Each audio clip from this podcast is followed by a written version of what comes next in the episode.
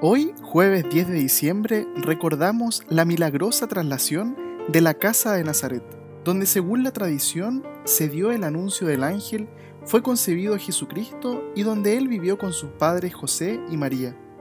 Es la llamada Santa Casa de Loreto, lugar de peregrinación ubicado en Italia donde incluso llegaron famosos santos como San Francisco Javier, Carlos Borromeo y Luis Gonzaga, entre otros. La casa habría sido trasladada en el año 1291, cuando los cruzados perdían el control en Tierra Santa, por lo que el Señor envió a sus ángeles para que la movieran a un lugar seguro. Es así como fue trasladada a Croacia. La Virgen le contó a un clérigo sobre el origen de la casa, por lo que ésta se convirtió en lugar de peregrinación.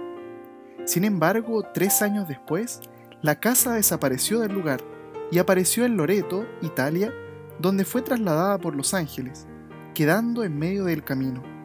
Es allí donde está ahora. Que María nos ayude a seguir el camino de su Hijo y que por su intercesión durante este año de la misericordia podamos experimentar el amor y perdón de Dios. Nuestra Señora de Loreto ruega por nosotros.